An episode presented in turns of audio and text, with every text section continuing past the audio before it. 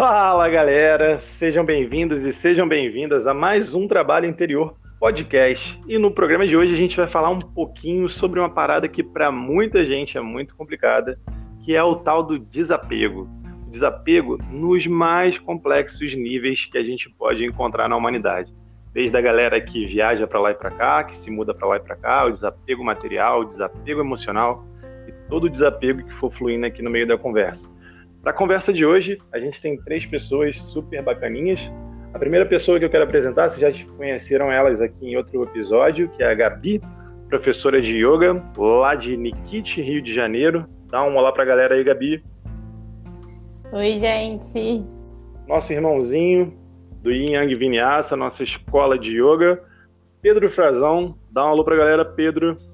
Fala pessoal, prazer estar aqui com vocês. E lá da Bahia, direto de Salvador, essa musinha, cantora, artista circense e tudo mais um pouco.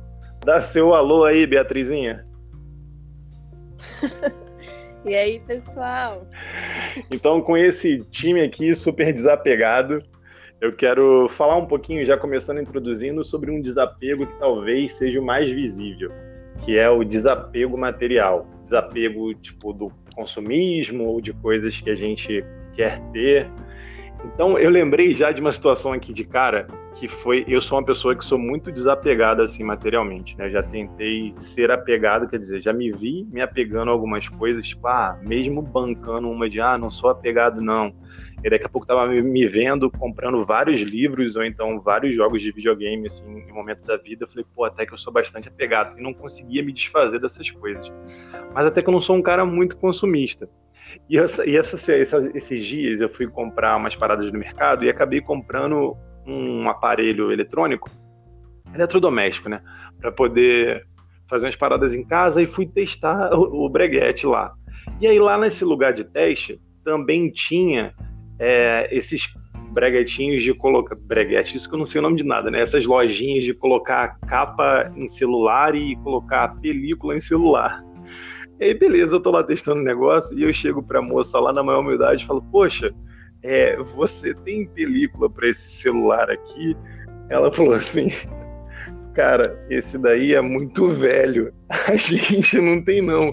Eu falo, meu Deus do céu, cara, as pessoas, tipo, trocam de celular com muita frequência mesmo. Então, eu sou esse carinha que é bem desapegado, assim, nesse sentido das coisas. Porque meu celular, eu não acho ele tão velho, ele serve para bastante coisa, mas ele já deve ter uns bons quatro anos, no mínimo, assim. Pedrão, você é um cara que é desapegado materialmente? Se considera, pelo menos? sempre complicado quando a gente fala sobre nós mesmos, né? Mas eu acho que sim e também não. Tipo, eu sou uh, na minha família sempre teve muito hábito de meu pai era artista, entre outras coisas, então a gente sempre teve muitas obras de arte e muitas coisas dentro da casa. E meus irmãos têm esse hábito também. Eu já sou o contrário, tenho uma, um apartamento bem minimalista, eles até estranham assim. Né? Eu acho que é um trabalho de desapego, né? A gente precisa jogar um monte de coisa fora, senão fica carregando muitas coisas né? uh, na, na, memória, assim. Então, de certa forma, sou desapegado, mas eu fico colecionando coisas que nem uso, não jogo fora. Então, tem alguma coisa aí que uh, eu poderia fazer mais esforço, né? De desapegar, jogar fora. Mas eu acho que isso aí é uma coisa bem e o que, que você é apegado? Ah, não sei, mais coisas práticas mesmo, né? Tipo, discos de música. Durante muitos anos eu fui DJ, né? Eu ainda tenho meus discos, eu não, eu não jogo fora eles. material para fazer música, essas coisas, são coisas que eu guardo, né? Então tem mais um apego sentimental nesse, nesse sentido que você, você acha isso? Ah, sentimental também, sim. É. Tem, tem um apego sentimental e, e do objeto em si, né? Porque ele remete a muitas memórias. Uh, ainda mais música, né? Que é um negócio que te leva para o passado facilmente, né?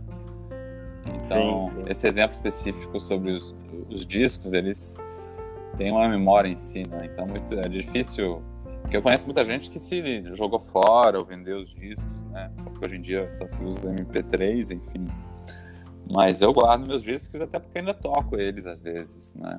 Ah, que Mas ma- materialmente, assim, não sou aquele, aquela pessoa muito materialista, não. Ou apegada aos objetos, assim. Se alguma coisa quebrar, eu não vou pirar, enfim.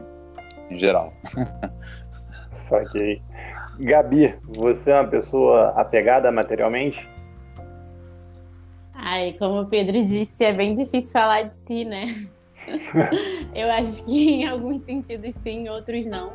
Mas o que eu vejo muito interessante assim, do- da nossa espécie é que eu acho que a gente se acha muito apegado, mas a gente não realiza que a gente consegue se adaptar muito fácil nas novas situações, né? Então, às vezes a gente acha que é muito apegado a alguma coisa e quando quebra ou quando acontece, sei lá, da gente ter que desapegar, em pouco tempo a gente esquece, né? Então, eu percebo muito isso em relação ao apego. Uhum. Mas é claro, tem alguns. Eu sou muito apegada com os meus livros, assim, muito apegada. E, e eu, ele falou do- dos discos, eu lembrei da minha prancha, a primeira prancha de surf que eu comprei na Austrália. Eu trouxe a prancha para o Brasil, a prancha é mó trambolho, tipo, eu devia ter vendido lá, sabe? Mas eu não consegui me desapegar e ela tá aqui em casa até hoje. Eu nem uso mais ela. Mas enfim, eu, e eu voltei pelo Havaí, então eu levei a prancha comigo para Havaí, acampei com a prancha, cheguei aqui com a prancha, ela tá aqui em casa. Meu até Deus. hoje eu não uso mais. Algumas coisas assim, mas eu acho que assim, isso é, é um trabalho de sempre estar tentando jogar mais coisas fora, desapegar mais. Eu, eu acho que eu preciso evoluir muito nesse quesito ainda, mas está sempre na minha lista de prioridades, tentar. Pois é, assim, eu acho que esse lance de sempre revisitar as coisas que você tem em casa, como o Pedro falou, né, de ser minimalista, de olhar o espaço, pô, eu acho que tem muito disso, de, de fazer esse, esse trabalho de desapego, né, cara, porque e o desapego, às vezes, a gente pensa que, que jogar fora e tal, como a gente pensa na primeira coisa, assim, de não servir mais, mas às vezes uma coisa que a gente desapegou pode servir muito para uma outra pessoa, né? Eu tenho uma dificuldade de desapegar, sei lá, um negócio super bobo, assim, super bobo, que eu nem dou tanto valor, assim, mas eu tenho um certo carinho, que é o meu primeiro tapetinho de yoga, assim, tipo, é um lance que eu falo assim, eu caraca, também. eu guardo ele com uma parada assim, caraca, sofri tanto, tanto em cima dele, assim, no sentido de aprender as paradas, de lágrimas e sorrisos, sabe? Tipo, tanto uma história ali que você fica meio que. Mas é isso, né? O ser humano acaba criando símbolos para poder resgatar emoções e memórias e tal, porque no fundo é só mais um tapetinho, por mais que ele tenha sido mágico. Bia, e você? Se considera desapegada? É, eu, em geral, tento ser desapegada. E foi exatamente o que você falou. Muitas vezes a gente se apega a coisas pelas emoções, né? E lembranças que elas trazem.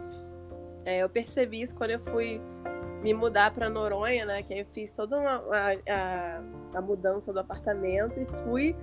Só podia trazer uma mala para lá, levar uma mala. E aí eu percebi a quantidade de coisas que eu queria levar comigo, assim. Eu fui, eu fui com uma mala que tava pesando, sei lá, 30 quilos. As pessoas me deixaram passar mesmo assim com essa mala. Porque ela tinha o tecido, ela tinha um trapézio, ela tinha todo o material de mergulho e coisas de campo. que eu não usei tudo lá, obviamente. Mas elas me serviram. Só que eu fiquei pensando, falei assim, nossa, olha só isso. Tipo, eu quase não levei roupa pra lá. Levei, tipo, biquínis e coisas de circo. Mas ainda era o, o meu apego, né? Então, é, acho que vai muito no lugar do, do que você tá vivendo, né? E do porquê você tá carregando aquelas coisas com você, né? Que são importantes. Então, acho que nem sempre o, o, o apego, necessariamente, ele é algo ruim. Mas é uma coisa que, que faz você vibrar em determinadas frequências, assim. Que a Gabi falou da prancha dela, né? Não é, não necessariamente é um apego, mas é uma prancha que faz com que ela se sinta bem, que traz memórias boas enquanto ela surfa e, enfim. É, isso é muito irado, porque eu acho que cabe entrar num outro aspecto, assim, no apego, do que é talvez a nossa personalidade, ou então algum resquício de algo que pertenceu a um passado, algo que a gente viveu. É, Bia, eu sei que já morou em outros lugares, Gabi também. Pedro já morou fora, em algum lugar assim longe de onde você nasceu? Só para você ter ideia, eu morei em quatro países até os 16 anos. Olha aí. Então, eu acabei tendo essa experiência de ter que desapegar de qualquer forma. Uh, foram cinco países no total até os 23 anos, viajei muito. Uh, Caraca, então. A galera que tá aqui é uma galera completamente desapegada, assim. Eu sei que Bia já morou fora, então Pedro, pô, com certeza já morou em vários cantos. E tem esse, esse apego, algum resquício, né, tipo de lugares que você morou ou então viveu bastante tempo para você meio que levar, né? A Bia falou do trapézio, do tecido, das coisas do circo, para ainda ter esse resquício de personalidade dela, que é, faz parte dela, né? Nesse outro lugar, porque às vezes eu nunca morei é, fora nem nada, nem nunca fiquei muito tempo de, distante de onde eu nasci, mas eu sinto, e pelo que as pessoas falam, quando você se muda, muda para um outro país ou para um outro estado mais um pouco mais diferente, você acaba meio que tendo essa oportunidade de, de recomeçar uma personalidade do zero, de certa forma, né? Então, às vezes, você acaba levando alguma coisa que é inerente ao lugar, como apego, para ainda você se segurar isso de alguma forma. A Bia falou do tecido e do trapézio. Gabi, você teve isso quando você foi para a Austrália ou quando você voltou da Austrália? Não, só mesmo essa questão da, da prancha, né? E claro, é muito, foi muito difícil para mim voltar da Austrália. Em relação às coisas materiais, essa questão da prancha, eu também trouxe meu tapete de yoga, que era enorme, que eu comprei lá, aquele grandão. Mas eu acho que foi muito difícil para mim o processo de readaptação aqui. Foi um apego mais emocional de uhum. voltar de lá, entendeu? Foi muito para chegar lá foi bem tranquilo. Eu achei que ia ser estranho. Foi a primeira vez que eu fui morar fora e era do outro lado do mundo. E lá tem a questão do fuso, então eu ficava meio que sozinha mesmo, né? Porque os meus amigos estavam online daqui do Brasil quando eu estava dormindo. Então você fica lá, mesmo lá, sabe? Hoje em dia com essa questão da tecnologia, acaba que você viaja, mas você tá com seus amigos sempre, né? Na palma da mão. E lá não sim, tinha sim. muito isso, mas foi bem tranquilo para me adaptar lá. Agora, para voltar para o Brasil, que foi bem difícil me readaptar aqui, porque a Austrália me mudou e aí eu cheguei aqui outra pessoa. E, enfim, foram processos de desapegos. E aí depois eu trabalhei muito o primeiro chakra para voltar a criar raízes aqui, ficar bem aqui. Sabe, o yoga me ajudou muito nesse período de volta para casa. Ah, maneiro. Pedro foi meio que obrigado ou meio que necessitado a desapegar, né, por conta das grandes mudanças que você passou. Você olha dessa forma é, exatamente, também? não é o que a Gabriela tá falando aí, que eu na verdade uh, tem a vida antes do yoga e depois do yoga e também tem todas as vivências lá atrás, né? E durante muito tempo era extremamente apegado aos lugares, justamente, porque você uh, com, né, com nove meses eu fui morar fora já e até os cinco anos eu morava nos Estados Unidos, por exemplo, né? Depois me mudei para outro país e depois outro país. Aí, quando você começa a criar raízes no lugar, você começa a criar identificação com as pessoas, conexões com as pessoas, você tem que se mudar, né? Isso por uma é fácil, assim, culturalmente é muito interessante, né? Você mora em vários países. Só que com o passar dos anos, para mim, foi assim, muito legal culturalmente, mas muito traumático. Você cria raízes, pá, você corta na marra e você acaba ficando, né, apegado aos lugares e às pessoas e vivências. Então, para mim foi um processo assim que eu tive que trabalhar muito e eu tô no Rio de Janeiro desde 2003 e eu não me mudo mais por causa, por causa do, do trauma mesmo, né? Com a vontade da vontade até de Caraca! viajar, morar em outro lugar, mas estou traumatizado de, de, mudança, porque é, é muito forte. Né? E... Mas isso foi uma coisa que eu tive que trabalhar muito, né? Essa coisa do desapego você deixa o passado para trás porque, cara, o que é passado é passado, já era. E a gente às vezes tem muita tendência a carregar o passado, vivência, seja lá o que for, e a gente meio que carrega isso como se fosse um, um saco atrás das costas, né? E isso cria um certo peso, né? E o apego, né? De certa forma, quando, quando tem uma identificação com objetos exteriores ou vivências, seja lá o que for, né? Quando a gente tá, começa a se apegar sem perceber, de repente aquilo não está nos fazendo tanto bem. Por isso que no yoga o desapego é um dos grandes pilares, né? Você tem que se desapegar de várias coisas, né? Não só vivências e mas também medos, aversões e por aí vai, né? E é um trabalho, né? É um trabalho que você vai fazendo na prática, né? E é um trabalho de formiguinha, né? Era esse meu próximo ponto e tá ótimo, assim, que tá tudo se encaixando, porque eu ia falar justamente do desapego no yoga. É uma coisa que eu tinha muita dificuldade, e isso para mim até hoje, assim, eu sempre falo com os meus alunos, que asana sempre foi a parte mais complexa do yoga para mim.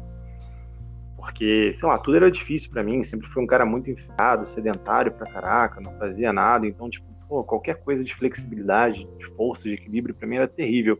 Era um trabalho muito de, de ser árduo, de estar tá ali e tal, e super esforçado. Tinha muito, principalmente no começo, de olhar para o lado e ver as pessoas super flexíveis e equilibradas e falar: caraca, eu sou o cocô do cavalo do bandido aqui, eu sou muito ruim. Você tem que, tipo, desapegar disso, assim, tipo, de falar assim, cara, para de se comparar, olha o seu processo, olha o seu histórico de vida, tipo, tava querendo comparar, às vezes, com uma pessoa que fez balé a vida inteira, ou, sei lá, era atleta a vida inteira, ou, tipo, já estava no caminho do yoga há muito tempo, e o meu caminho era o meu caminho. Depois que eu fui, sei lá, tipo, percebendo que o meu caminho era o meu caminho, que eu tinha que desapegar, nossa, as minhas práticas de asana começaram a fluir muito, assim, muito mesmo. Não que hoje eu seja um rei do asana, muito pelo contrário, estou longe disso. Mas, assim, o yoga me ensinou muito, especialmente na parte de asana, desapegar, assim. Várias vezes eu ficava teimando muito em conquistar um asana de alguma forma. E quando eu falava assim, cara, não tá rolando, vou deixar fluir. Aí numa prática de bobeira tentava, a coisa se encaixava assim, parece que tipo, uma, tinha uma magia por trás. Você sente isso também, Gabi? Sinto. Eu acho que é muito interessante o yoga. Assim, outro, eu recebi um e-mail de um professor que eu estou praticando online e aí ele estava falando desse processo mesmo do desapego que é, para ele era tipo, sei lá, naquele, naquela postura do Ekapada Raja Kapotasana, né? Que você pega uhum. o pé assim por trás. No início da prática dele, nos primeiros anos, ele achava que aquilo ali, a meta era aquela, pegar o pé. E aí ele pegou o pé, só que ele já é mais coroa. E aí chega uma hora que ele não pega mais. Só que depois de tantos anos de prática, ele viu que, na verdade, a gente precisa estar tá desapegando, né? E isso não é o ponto final, tá longe de ser. Isso é só um caminho que é uma ferramenta que você usa para ir cada vez mais profundo. E aí é muito legal porque você também tem que criar essa consciência de que a sua prática muda a cada dia e que não é o mais importante você ter um asana, aquilo é só parte do processo, né? Então, acaba que com o tempo de prática, eu acho que para quem está começando, o desapego é um grande desafio, né? De você não se apegar na sua imagem, na forma que seu corpo fica. Tem gente que às vezes trava né, nessa parte do processo, porque às vezes as uhum. pessoas. E assim, isso pode ter acontecido comigo ao longo da caminhada, provavelmente com vocês. Acho que é normal, né, de acontecer. A gente, o yoga não é cultural pra gente aqui no Brasil. Então, às vezes a gente olha uma postura e a gente, nossa, quero conseguir e tal. Mas aí, com o tempo de estudo, com o tempo de prática, você vê que não é só sobre isso, e aí você sofre esse processo de entender, né? Eu Sim. vejo acontecer isso com muita gente, mas eu acho que é muito legal passar por esse processo, porque você carrega esse ensinamento para outras áreas da sua vida também. Super. E outra coisa é que eu estava estudando sobre isso esses dias é que tudo na nossa vida é emprestado, né? Nada é para sempre. Todas as situações, todas as pessoas, todas as formas. Então é legal pensar sobre isso em relação ao desapego também. Tanto o asana, né? Como a gente expressa Sim. o asana. E você, Pedro, como é que vê esse lance do desapego assim em cima do tapetinho? É bem concordo plenamente com o que foi falado, né? Um processo.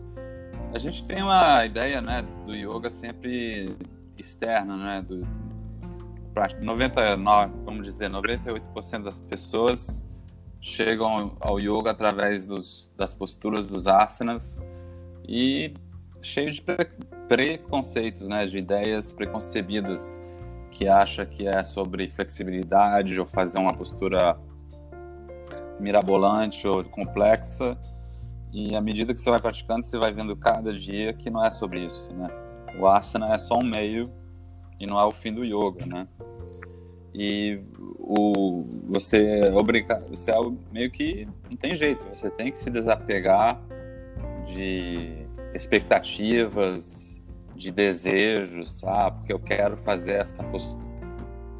Às vezes a postura não é nem adequada para você por uma questão física, né? Se você tem um problema, por exemplo, muito sério no quadril, de repente você não quer fazer loto porque não vai te fazer bem, né? Ou se alguém está com uma cervical cheia de hérnias, né? Ela não precisa fazer shirshasana invertida sobre a cabeça, né? Talvez seja ruim para ela. Sim. Aí tem que rolar o desapego, né? Porque algumas pessoas às vezes acham que shirshasana, por exemplo, é uma postura que vai te iluminar, né? Você vai fazer shirshasana e tudo vai cair e você vai sair quicando como um unicórnio. Só que não é isso, não, não vai. Pode até rolar, né?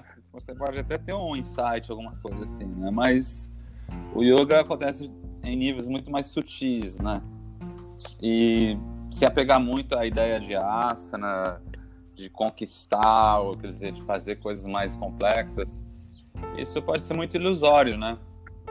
Você pode ter asanas super avançados e sua prática real não é tão avançada assim, né? O asana ele pode ser muito, ah, como é que se diz, ilusório, vamos dizer assim, né? Mas ele nos obriga, Sim. ele nos obriga a trabalhar essa questão do desapego, né? O dia que, por exemplo, você está mais travado, a postura não está saindo, você não, não força, né? Se forçar, de repente você se machuca, né? Então, é um bom exercício, né? É super olhar para dentro. Bia, quando você está pensando, seja nas atividades circenses ou no canto, você consegue enxergar desapego em alguma parte dessas duas atividades? Com certeza.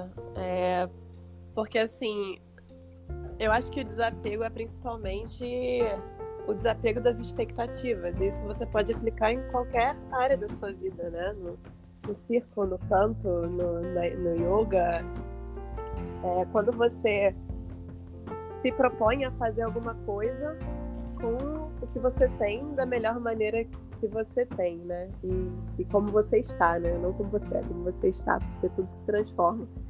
Então, é uma coisa até que eu falo muito para os meus alunos de canto, que a maioria das pessoas é, quer cantar com a voz do outro. né? É um apego ao que é a música. Né? Então as pessoas chegam e falam: Ah, eu quero cantar essa música aqui dessa maneira, eu quero ser igual a Beyoncé. Eu falo assim: não. Primeiro vamos descobrir qual é a sua voz, né? Vamos desapegar das expectativas, das imagens que a gente cria sobre os outros e sobre nós mesmos, né? Porque quando uma pessoa sei lá, quer cantar igual a Beyoncé, não sabe qual é toda a trajetória, né, por trás daquela voz, né, e da, daquela potência. E aí você fica preso no que o outro é, sem descobrir o que você é também, né, como você está e onde você pode ir. Então, é, eu acho que o, o desapego caminha muito do lado da, o apego, na verdade, caminha muito do lado da expectativa. E quando você se desprende de expectativas e você está pronto para viver aquele momento presente, né, com o que você tem naquele momento, você cresce. Cara, eu acho que você vivencia assim o desapego de um jeito assim, até pela vida em alguns momentos. Porque vira e mexe, você tá tipo, sei lá, 5 metros de altura sobre um tecido, se prendendo, sei lá, com seus braços e suas pernas e cantando uma música. É, então, o desapego, eu acho que ele vem nesse momento agora também, tipo, porque a gente não pode também entender, quer dizer, não pode não, cada um entende como acha que deve, mas eu acho que vale a pena olhar para um lugar do seguinte, do desapego, às vezes a gente entende, às vezes até como comodismo, sabe? Tipo, ah, ah, ok, sei lá, se eu tenho medo, por exemplo, de uma invertida, eu tenho medo de subir lá no trapézio para fazer alguma coisa, eu falo, nossa, isso não é para mim, deixa isso para lá. Então, tipo, até que ponto existe o desapego de perceber assim, caramba, isso não é para mim, talvez nesse momento, e até que ponto eu tenho que, tipo, me desafiar para sair daquela tal zona de conforto, sabe? De dar um passinho para frente, que também é super importante para desbloquear medos e poder seguir em frente, tanto em processos em cima da sua atividade, seja lá qual for, quanto na vida. Gabi, o que, que você acha dessa paradinha? Me perdi, Felipe. Cara, a Gabi é um clássico, assim, tipo, de ouvir a pergunta e não saber, não tem problema. Fica tranquilo. Tô falando assim, tipo, no sentido de, tipo assim, qual, o que, que é o ponto? É desapego, tipo, deixa isso pra lá, e qual é o limite, tipo, se você consegue enxergar fácil do, tipo, preciso ir em frente, sair da minha zona de conforto? Ah, isso é um eterno trabalho, né? Isso é, é, e aí eu acho que é aí que mora a graça da vida, porque não existe o ponto ótimo nunca. E aí isso para mim é a chave do equilíbrio, né? Você nunca vai saber. É um trabalho diário, sabe? Você e aí você tem que ir. E aí o Yin Yoga mostra muito isso, né? De você observar os seus limites, mas você não ultrapassá-los.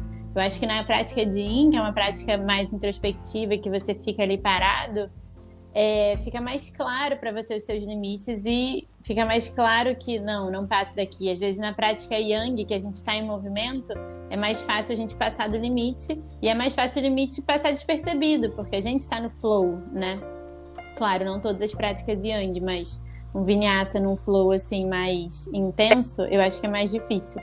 E na prática de Yin tem muito isso, de observe seu limite, toma consciência dele. E aí você fica ali observando, como é que é além dele, como é que é antes, sabe? Eu acho que é bem por aí. Isso é isso em tudo na vida. É um desafio diário de você observar até onde você pode desapegar, você está preparado para desapegar.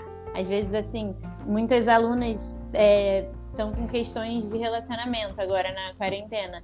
E aí ficam falando comigo, ah, eu não sei, eu não tô conseguindo. E aí eu falo, cara, isso já é um grande passo, você ter consciência de que você precisa desapegar, de que a mudança precisa acontecer. Só que talvez agora você não esteja preparada. Então eu acho que é muito isso. Primeiro tomar consciência já é uma grande vitória, porque às vezes a gente olha que está tudo errado, que a gente precisa desapegar, e aí a gente começa a se culpar que a gente não consegue. E aí eu acho que a gente fica pior quando a gente vai por esse caminho. Saquei. E Pedro, o que, que você acha? Eu achei interessante que você usou o exemplo do Shirshasana, né? Que o caso a pessoa faz ou não faz a postura, né? E tem casos bem emblemáticos que a pessoa ela não está fazendo por medo, porque ela tem capacidade de fazer, né? Capacidade física, tem força na parte superior do corpo, no core, mas está com medo, né? Aí o medo é um empecilho nesse caso, né? gente for pensar, por exemplo, nos de Patanjali, né, os diferentes uh, empecilhos na prática, e medo é um deles, né? Esse é um caso típico de uma coisa que você tem que se desapegar, você tem que se desapegar do medo e sair da zona de conforto, porque o Shirshasana está ao seu alcance, né? Que é totalmente contrário da pessoa que não deveria fazer Shirshasana, porque tem questões físicas e quer fazer. Ela tem que se desapegar do desejo, no caso. Né? Sim, isso, cara, isso para mim casou muito bem, assim, de demonstrar meio que essa diferença, né? Tipo, do, do que é o medo do, do quando você pode passar essa linha e do quando talvez você seja melhor segurar a onda, né? Que é o lance de alguma razão física, algum problema de saúde do tipo, né? Cara, isso é muito doido. Bia, como é que você vê isso, ainda mais numa atividade tão desafiadora que são as coisas que você faz? Bom, eu acho que na verdade o, medo é um grande professor, porque é quando você observa o seu medo, você tem a oportunidade de ver o que você, o que realmente faz o seu coração pulsar, né? Qual é o amor que vibra no que você quer fazer e o que não faz sentido. Então, por exemplo, sei lá, eu tenho medo de pular de wingsuit, aquele que você pula sem, sem, sem as coisas lá de segurança direto. Isso não é uma coisa que faz sentido para mim. É... E aí, quando eu fui me apresentar pela primeira vez cantando no aéreo, eu tive medo do microfone falhar. Esse foi o meu medo. Só que era uma coisa que eu queria muito fazer. E fazia muito sentido para mim. Porque eu amo cantar, eu amo estar no aéreo e poder juntar essas duas artes, assim, para passar uma mensagem, é, parecia um caminho muito certo. Então eu deixei esse tipo de medo de lado. Mas tem outras coisas que, que não. Assim, é, é difícil colocar como um, um limite seu quando eu paro para pensar nisso. Porque onde você vibra de verdade, o que você realmente quer fazer, o que é da sua essência, né? E do seu ser, de, de buscar de, de criar e se conectar a novas experiências, você pode caminhar devagar, mas você caminha, porque você está num fluxo, né? Quando você está se propondo a vivenciar o medo também. Então, eu atualmente, né? Não foi sempre assim, mas eu atualmente observo muitos medos como uma oportunidade de eu entender para onde eu realmente quero ir, assim, o que realmente faz sentido, ou o que, é o meu ego querendo ultrapassar a mim mesmo, né? E, e tem sido um bom aprendizado. Cara, mas Bia, quando você foi lá com o carinha do slackline, colocou o negócio, qual era a altura daquele negócio? Foi no Highline. Aquele não era absurdamente alto. Acho que devia ter uns. Hum, 20 metros. Nossa. Isso. É engraçado. Essa, esse lance de comparação de parâmetros, né? Não era absurdamente alto. 20 metros, tipo. Tava 20 metros do chão sem nada de segurança. Tipo, embaixo de você tava o mar, certo? Sim, mas é porque, por exemplo, tem uns highlines que eles colocam, sei lá, no topo da Pedra da Gávea e as pessoas fazem aéreo e circo a, sei lá, 800 metros de altura, entendeu? É diferente. Tá. tá mas de qualquer forma, é bem impactante a imagem. Eu queria saber, tipo, isso. Você não teve medo ali? Tipo. Cara, não, assim, porque em, em nenhum segundo eu senti que eu, eu não estava preparada para fazer aquilo. É, no sentido de acreditar em mim, assim, e, e também no, na segurança do que tinha, de como estava montado. Eu me senti bem, bem à vontade para para brincar ali, para sentir aquele momento, sabe? Mas teve, por exemplo, já teve lugares com um tecido baixinho, assim, sei lá, 3 metros, mas coloquei, sei lá, vi alguém colocando numa árvore, que aquilo já me deu medo, porque um, um galho super fraco, sabe? Então. Saquei. Depende da perspectiva mesmo. É, se eu estivesse passando mal, por exemplo, não estivesse me sentindo bem, eu não faria aquilo, sabe? Eu teria que estar me sentindo bem, completa, para aproveitar realmente, não ficar pirando em todas as coisas de errado que podem acontecer. Saquei. Cara, então a gente vai entrar agora num, numa parte de desapego que eu acho que é a parte mais difícil para a maioria das pessoas, que é o desapego emocional, assim, tipo, tem pessoas que vivem um, um, apego imenso, sei lá, uma pessoa que trabalhou a vida inteira como funcionário público, servidor público em um determinado lugar e se aposenta, ela não consegue tirar isso da cabeça, né? Ela ainda se apresenta como, sei lá, fulano de tal, que trabalhou nos correios e, e etc. Tipo, ela consegue ter que ficar replicando pequenos pequenas coisas pequenos hábitos quando ela tinha de trabalho na vida dela. Ou outro aspecto que é maior ainda, que é relacionamentos. A pessoa termina um relacionamento e não consegue desapegar daquele relacionamento que já acabou, sabe? Quantas e quantas pessoas a gente não conhece que sofrem ainda depois de tantos anos por conta de um relacionamento? Aqui eu acho que a gente começa a andar num, num ponto mais polêmico, né? Eu já trago a minha opinião, que, que é um pouco complexa, sobre relacionamentos em si, dizendo que, para mim, todos eles têm finitude, assim, seja qual for o relacionamento é, de romântico, entre pai e filho, entre seja lá qual for, entre amigos, para mim, esses relacionamentos ele tem uma finitude.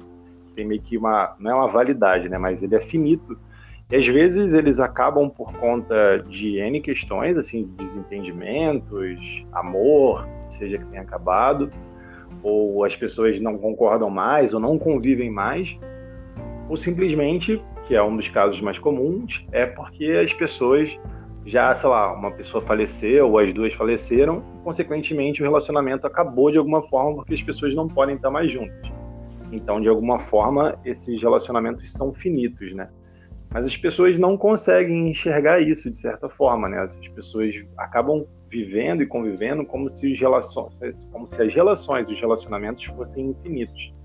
E aí eu penso, e eu meio que confabulando sobre isso, eu cheguei na conclusão que o desapego não é tipo você não tá nem aí, porque tipo, ah, se seu relacionamento acabou, ou se sua amizade acabou, ou se seu trabalho acabou, isso não vai fazer diferença na sua vida. Eu acho que o desapego tá na beleza de você viver esse relacionamento, esse trabalho, essa atividade por saber que, você, que vai acabar em algum momento, você viver com todo o seu 100%, sabe? Com todo o seu coração. Então, o desapego tá tipo de saber que você fez o melhor que você podia. Isso não significa que você não vai ficar triste ou que você não vai ficar chateado porque algo terminou. Mas sim que você fez o que você podia, que você esteve ali 100% o máximo que você podia naquele relacionamento e por alguma razão, das quais eu já citei, a coisa acabou.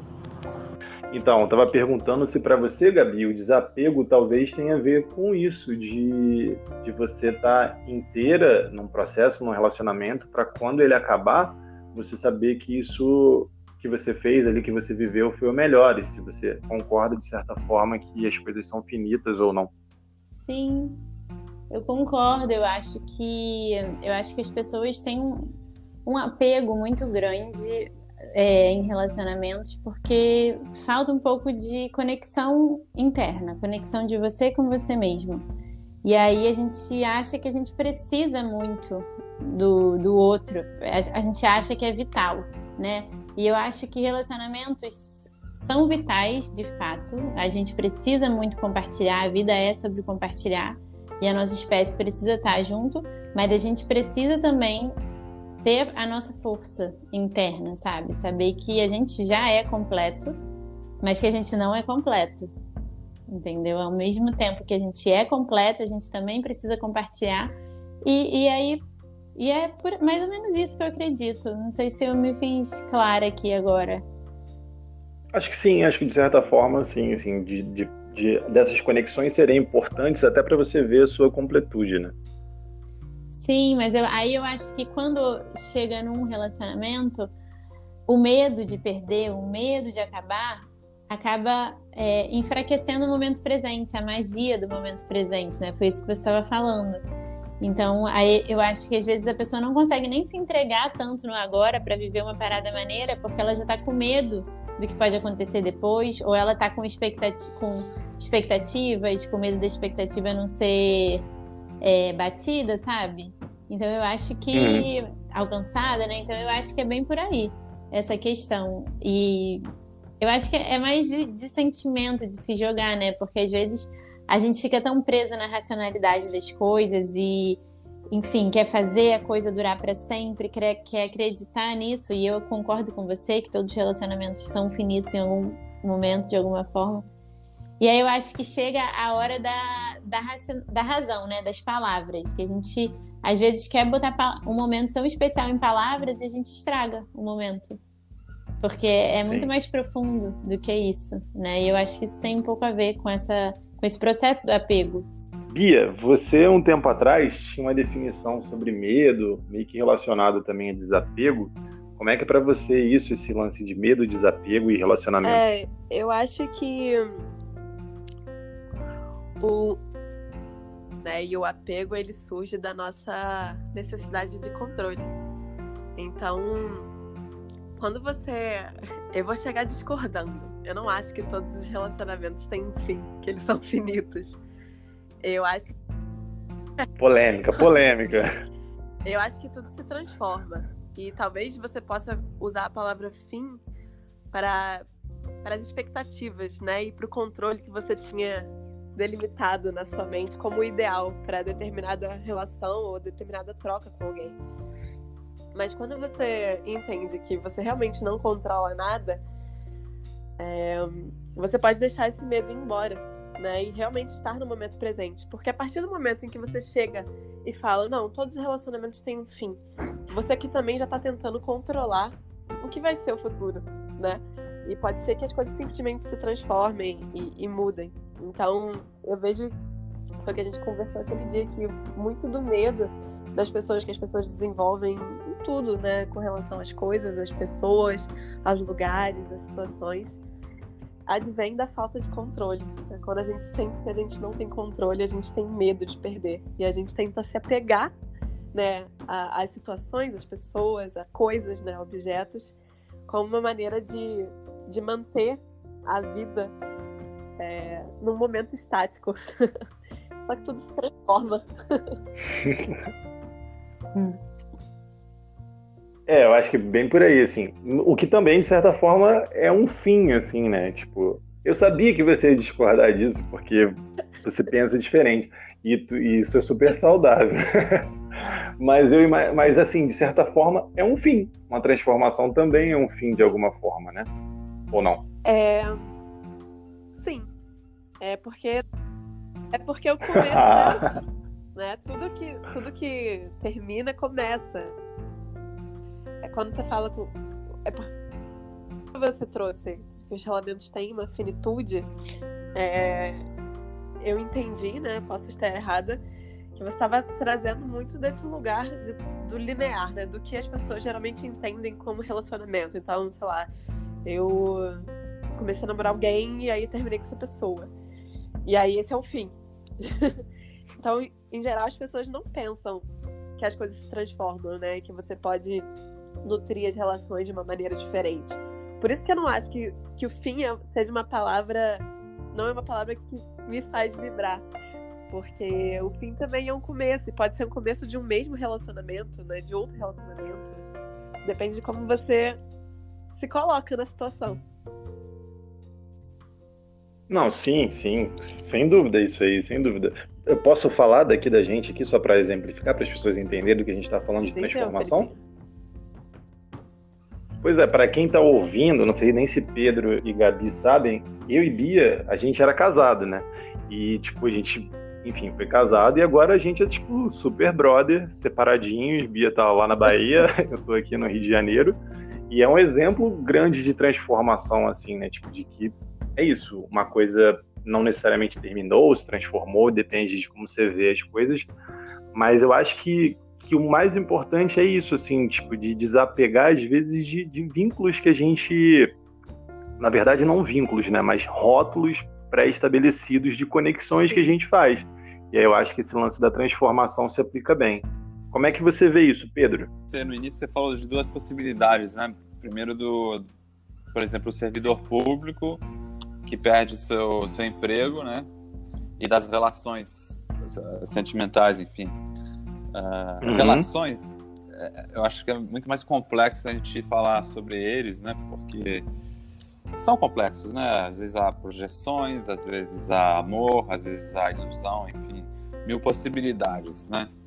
Mas se você pegar o exemplo do servidor público, por exemplo, alguém que é, de, tem um cargo de diretor numa empresa, por exemplo, né? E aí ele se apega a esse cargo de diretor, ele começa a se sentir um bambambam, bam, bam, porque ele é o chefe, e de repente a empresa é comprada por uma multinacional e ele perde essa função dele. E aí ele fica arrasado. Aí é bem diferente, porque aí é o ele perdeu, aí é, é, o, é o ego que estava identificado com o papel e esse papel se foi, né? E essa pessoa estava apegado a, a, ao poder que tinha de chefe, a, a, figura de chefe, ao, ao perfil de alguém que manda nos outros, né? E relações, é, relações é mais complexo, né? Porque né? Se você tem um relacionamento romântico de verdade, de amor, é difícil você dizer quando acaba, quando termina, né? Mas quando a gente está muito identificado com um papel, por exemplo, uma função, né? Até mesmo, ah, eu sou professor de yoga, eu sou advogado, eu sou, né? Quando a gente, se identifica demais com os papéis, às vezes a gente entra num risco de se identificar além da conta e uh, vira uma coisa do não de nós, a nossa essência, né? Que é uma coisa que a gente tem que sempre trabalhar né? na prática, né? A gente não quer se identificar demais com os nossos papéis, a gente quer ficar conectado com a nossa essência uhum. verdadeira, né? E não os papéis externos. Então isso realmente rola no, no, nas pessoas, elas se, se apegam um papel e quando se vai, eles, as pessoas ficam arrasadas. Né? Agora, relações é mais complexo, né? É, cê... Pois é, cê não, vocês não acham que esse lance do apego, às vezes, é muito uma expectativa criada? Por exemplo, eu vejo isso é muito comum a algumas alunas que foram casadas, aí tiveram filho, e por alguma razão se separou do, do pai da criança, e sei lá, o, o, pai da criança não age da forma que ela esperava, acaba, sei lá, agindo de acordo com o que não se assemelha à figura de um pai na, no imaginário dela, ou qualquer coisa do tipo. E, ou então até mesmo como um, um, um ex-marido, alguma coisa assim, e a pessoa fica muito naquela imagem, né? Tipo, de que ele deveria ser assim ou deveria ser assado. Às vezes eu sinto que esse apego está muito mais relacionado a um, uma ilusão do que é uma expectativa sobre uma outra pessoa do que realmente as coisas são. Sei lá, se um cara que se separou da mulher, porque ele era violento, porque era abusivo, porque traía dentro de um relacionamento monogâmico, seja lá o que for, causa sofrimento, a pessoa ainda se apega àquela imagem tipo, de que vai dar tudo certo e ainda querer insistir, parece muito mais um apego desenfreado, assim, uma expectativa, havendo uma possível necessidade de desapego. Como é que vocês veem isso? Quem quiser falar, pode eu falar. Concordo, eu concordo com isso que você está falando. Na verdade, as pessoas, elas, às vezes, elas têm muita expectativa e projetam essa expectativa no outro, né? No marido, na esposa, e às vezes uh, não está observando o outro como a pessoa é de verdade, né? E é fácil a gente cair nisso, né? E pensar, poxa, meu marido poderia, meu ex-marido poderia estar muito mais presente, poderia estar ajudando muito mais, ou ele deveria ter feito isso, aquilo. E às vezes a gente, né, a gente cria expectativas sobre o outro que não são não, não, não condizem com a realidade, né? Muito fácil você projetar um ideal no outro ou achar que a pessoa é de um jeito, né? Já é difícil também né, ter um certo autoconhecimento bem refinado, né? De saber quem a gente é de verdade, né? A gente também tem as nossas projeções, né? Então, quando a gente projeta no outro, é fácil se, se iludir e e esperar mais do que deve. Às vezes a pessoa não, não era o que a gente imaginava ou não vai preencher o que a gente deseja e não tem jeito. Aí tem que desapegar mesmo, né? Por isso que as relações são muito complexas, né? Principalmente Sim. quando não dá certo, né? Como você estava falando.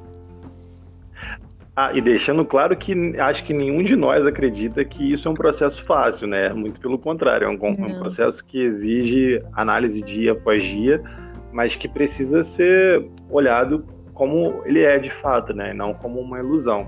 Pois é, na verdade, é, acho que fica tudo no, no mesmo bolo, né? Das expectativas e da confiança. A gente muitas vezes confunde a confiança, né?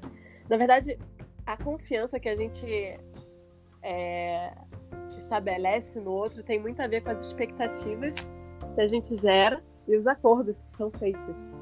Então, eu acho que esse é o lugar que é o mais difícil para as pessoas de, de desapegar, é quando existem acordos, né, de, de coisas que ambas as partes se predispõem, né, a viver, seja em qualquer tipo de situação, né, pode ser é, no, sei lá, numa relação de professor e aluno, quando você tem uma expectativa que seu professor vai te ensinar alguma coisa e ele está ensinando outra, ou você quer aprender, sei lá, a pessoa quer aprender tal música comigo e eu vou e trago uma outra música.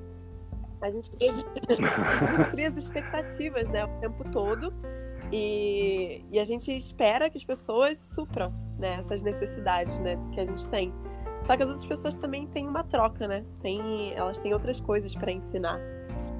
Então, nesse lugar de, de, de que as pessoas podem ser quem elas são o tempo todo, né? E não serem as nossas expectativas, eu acho que o caminho que acaba sendo mais fácil para a gente seguir é o de entregar mesmo, assim, e de entender o que que serve para você ou não, né? Se você se relaciona com uma pessoa que não está suprindo as suas expectativas, não necessariamente existe algo errado ou ruim, mas o que serve para você e o que não serve. Sim. Boa. Por aí. Eu concordo muito com o que a Bia disse, com o que o Pedro falou também. Eu acho que a gente. É, é, não é fácil não criar expectativas, a gente sempre cria expectativas, mas eu acredito muito que quando a gente cria as expectativas também a gente se limita, porque por mais que você tenha uma expectativa até alta dentro dos seus padrões, você se limita de ir além, de ter algo melhor. Às vezes você foca que nossa, por exemplo, ah, ele não está sendo um bom pai para o meu filho. Às vezes você está tão focado nesse fato que você se limita de arrumar alguém que possa estar tá ali chegando junto, sabe? Mas foi só, só tô falando da do exemplo que você deu, mas eu acho que isso para tudo na vida. Às vezes a gente bota muita expectativa em uma situação, em uma pessoa, e a gente acaba se limitando da abundância da vida, sabe? De às vezes aparecer uma situação muito rica, muito próspera, muito melhor em qualquer área, sabe? E aí entra Nossa, no estado de flow que a Bia falou, né? De você se entregar para o fluxo. E eu acho que o yoga e a meditação ajudam muito, porque isso você está cultivando presença, você está se conectando com o seu silêncio, então você está aberto. Você está ali, você tira um tempo para ir para o seu espaço sagrado, observar. E aí quando você vai para a rua, quando você vai para a vida, você está aberto, então fica mais claro para identificar as situações de abundância que podem chegar para você. Às vezes a gente se conecta com isso de uma forma inconsciente, mas eu acho que quanto mais silêncio a gente faz, quanto mais claro fica isso para a gente se conectar de uma forma consciente. Nossa, acho que é super isso. Você falando isso, eu lembrei de uma parada de apego e quem me ajudou muito foi a Bia com isso. Na época que eu tava, tipo, nossa, era servidor público, trabalhava com direito e tava querendo, assim, flertando com parar de trabalhar com, com direito para poder dar aula de yoga. Nossa, e era um cagaço absurdo, assim, um medo, tipo, nossa, vai faltar grana, vai faltar não sei o quê. Tipo, um desespero, assim, um desespero, tipo, de, não, não. E a Bia falando, mano, vai, se entrega. Meio que nessa parada que você tá falando, uhum. Gabi, tipo, de vai, se entrega, deixa rolar. As paradas que estiverem acontecendo, vai acontecer. Às vezes você tá se prendendo aí, deixando de ter oportunidades por conta de uma parada que você nem tá afim de fazer. Então é muito isso que você tá falando, que serve também para esses casos. Às vezes você tá criando vida. expectativa e colocando sua, é, colocando sua energia num lugar e não tá deixando fluir. E, pô, você acaba perdendo oportunidades. Lógico, não estou incentivando ninguém a fazer nada sem ponderar. Eu precisei ponderar bastante durante alguns bons anos. Mas eu lembro que a Bia que me incentivou muito, assim, porque eu era muito apegado a essa realidade de ter tipo um emprego estável, de ter grana e de ter não sei o quê, quando na verdade, pô, depois que nunca passei perrengue nenhum, assim, tipo, depois que, que eu decidi sair da, da vida do direito e tal. Então acho que combina muito com isso que você falou, assim, da, do desapego, de te permitir viver novas experiências, né? Sejam elas boas ou ruins, dependendo de como você vai estar. Sim. Galera, eu acho que a gente falou Não, eu ia só falar, falar, que Pedro? eu achei muito legal, não sabia isso de você, é que você, poxa, você fez algo que a maioria, a maior parte da população quer, é tipo passar num concurso, ser advogado, ou médico, ou engenheiro, um dos três, né? Você foi, você foi advogado, você passou no concurso e você foi honesto consigo mesmo. Você falou, pô, isso aqui não sou eu, né? E você teve coragem você vencer o seu medo, sair daquela zona de conforto, do, salário e tudo mais, e fazer uma coisa que tinha a ver com, com você de verdade, né? E isso é muito legal. Pô, parabéns. É, acho que muita gente não tem Valeu. coragem de fazer isso aí, não. Já dei muita aula de idiomas para pessoal da Procuradoria, Defensoria, e você via muita gente infeliz, né? Tava fazendo o que todo mundo queria fazer Muita gente feliz, Muita né? gente. Isso é um dos grandes desafios da vida, né? A gente está em conexão com nossa essência, o que a gente acredita mesmo, né? E fazer o que a gente gosta, né? Seguir o coração. Um dos nossos grandes desafios é esse, né? E desapego entra nessa hora. É, desapegar, é. tipo, de opiniões, assim, tipo, essa, eu acho que para mim, no meu caso, foi da desapegar família. dessa parte de estabilidade, tá não sei o quê. Poxa, que... Da verdade é, porque, social. Pô, meu pai falou assim, pô. É, tipo, meu pai falava assim, caraca, tipo, pô, tô orgulhoso de te ver de terno, não sei o quê. Depois me ver de tapetinho, andando de calça e camiseta no meio da rua. É. Pô, então é meio marcante isso, né? Porque tem toda essa historinha de status e não sei o quê. Confesso que eram coisas que nunca me, me, me deixou apegado, não, sabe? Nunca fui apegado a isso, não. Mas a parte financeira foi sempre algo que me preocupou e etc. Mas tem tudo isso, assim, das pessoas olharem e etc. Então, tipo, de ficar. Mas é algo que no final das contas você fala assim, cara, eu não vou ficar me importando, tipo, guiar a minha vida por conta da opinião claro. dos outros sobre o que é bom ou não, sabe? Então é, é muito, muito doido esse processo, assim. É, considerações finais, galera, para a gente poder fechar essa conversa com chave de ouro. Gabriela, considerações finais, deixa aí o seu Instagram, seu jabá final para a gente poder partir. Lembrando que eu vou deixar o Instagram de cada um aí lá no, no post para todo mundo poder seguir essa galera.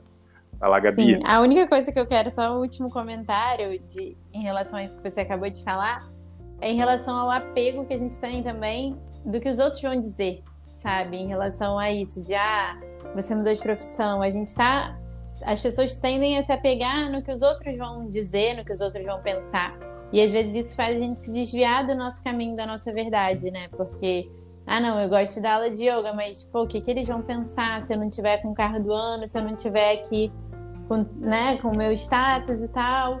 E aí isso é uma, é uma forma de se apegar, e aí isso te trava a encontrar a sua verdade, né? Ser diferente, às vezes, do que a sociedade espera.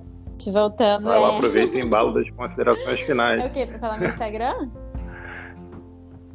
É Não, o que você quiser falar sobre, para fechar o assunto, Falei, dar um beijo, sei lá. Essa última consideração aí. Obrigada pelo convite, sempre um prazer estar aqui. Obrigada, Pedro e Bia também agregaram bastante no tema. E, e é isso.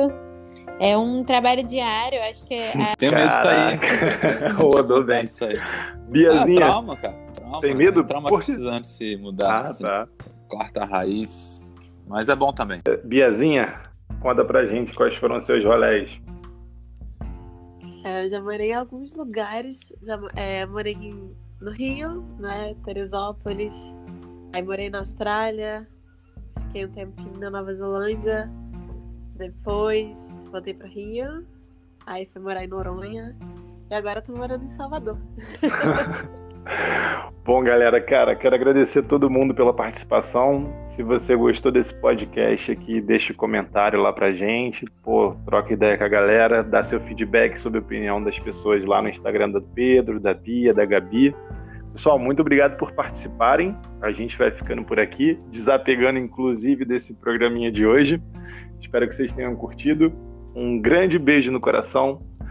Valeu, namastê e até mais. Valeu, galera. Valeu. Um beijo. Tchau, tchau.